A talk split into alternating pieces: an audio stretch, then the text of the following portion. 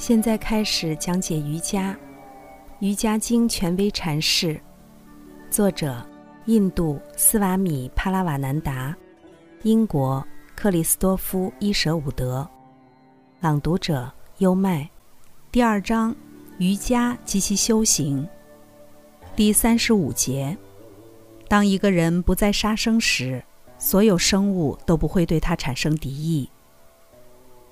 我们习惯于贬义的使用“不害 ”（harmlessness） 这个词，它几乎和无效同义。但圣人的不害绝不是无效的，它具有极其巨大的积极的心理力量。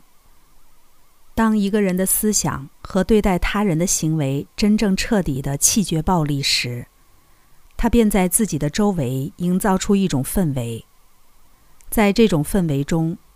由于暴力和敌意无法互动，而使二者都无法存在下去。动物对这样一种氛围同样敏感。每一个优秀的驯兽师都知道，鞭子只能暂时镇住野兽，但唯有真正无害的力量才能让它们不再伤人。一位经常把玩毒蛇的女士曾解释说：“你看，他们知道我不会伤害他们。”对不害的检验标准是不嫉妒，斯瓦米便喜说：“我们可以看到，世上那些所谓的伟人会因为一点点名誉或黄金而互相嫉妒。只要心中存有这种嫉妒，就与真正的不害相距甚远。”第三十六节：当一个人不再说谎时，便获得为自己和他人带来善行的福报的能力。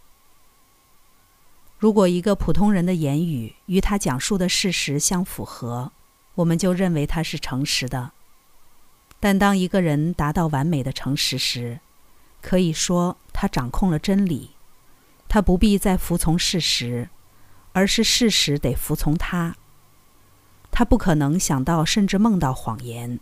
他说的一切都变得真实。如他祝福某人，那人就有福了。无论这祝福他是否应得，换言之，他在某种意义上可以不服从业报律，并具有赐福福报的能力。他只需对患者说一句“你会好起来”，就能不可思议地治愈疾病。第三十七节：当一个人不再偷盗时，一切财富就接近他了。这条箴言可以用两种方式加以解释。首先，当一个人从贪欲中摆脱出来时，他就不再会惊艳到任何匮乏，因而其处境便与世界上最富有的人相同。其次，在很多情况下，一个人若没有物质利欲的欲求，实际上反倒会引来物质利益。正如卞喜说的。你逃离自然越远，他就越是会跟着你。如果你根本不在意他，他就会成为你的奴隶。第三十八节：当一个人不再纵欲时，他便会获得灵性能量。性行为、性思想和性幻想会消耗我们大部分生命力。当这种力量因不纵欲而保存下来时，它就升华成灵性能量。这种能量是精神导师绝对必须的，因为正是凭借这种力量，他才能将他的理解力传递给学生。真正的宗教并不像历史或数学那样靠教导，而是像光或热一样被传递。第三十九节：当一个人不再贪婪时。他就会认识其生存的过去、现在和将来。执着以及伴随执着而来的焦虑是认知的障碍。只要你还不顾一切地附着在悬崖，也就是生命的表面上攀登，就无法审视自己从何而来，并将去何方。所以，伯颠舍利告诉我们：摆脱执着，能够认识整个人生旅程。从过去到将来。当然，这种认识本身就是对轮回理论的证明。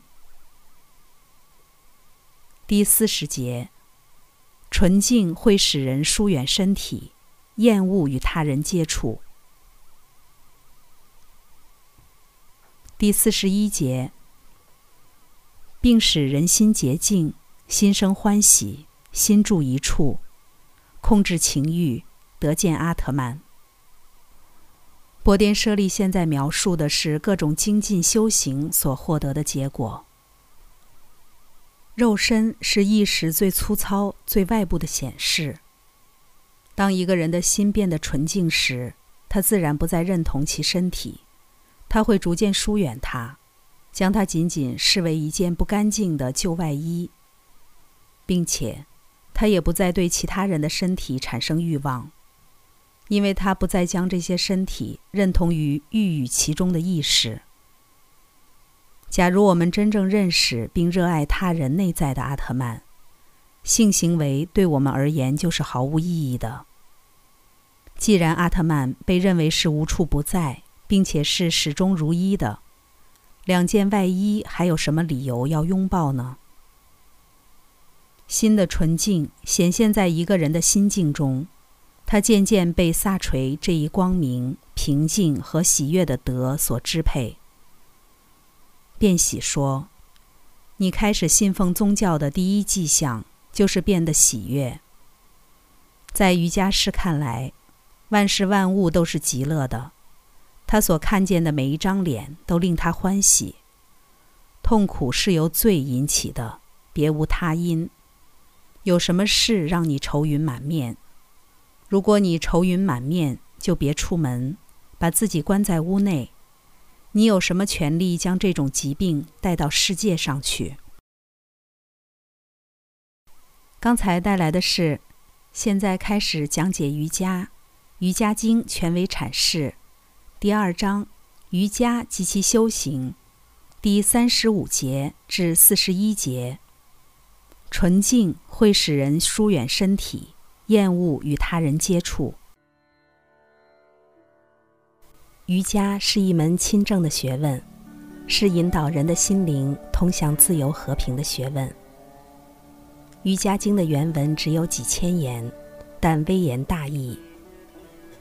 二零二三新年伊始，希望通过这本《瑜伽经》的注释本，可以对你的生活提供一种全新的哲学理解以及有益的指导。